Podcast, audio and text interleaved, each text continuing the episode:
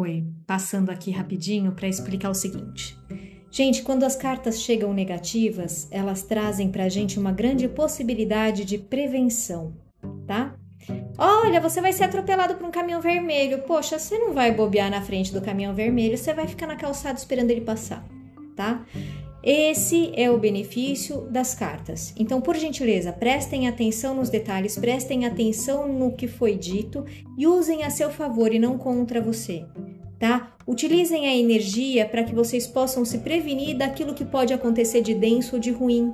É para isso que servem as cartas da semana e as cartas do dia, para prevenir e não para te prejudicar mais ou para deixar você em pânico, tá bom? Então fiquem atentos, tomem os cuidados necessários, oração dobrada essa semana, tá? Beijo, boa semana.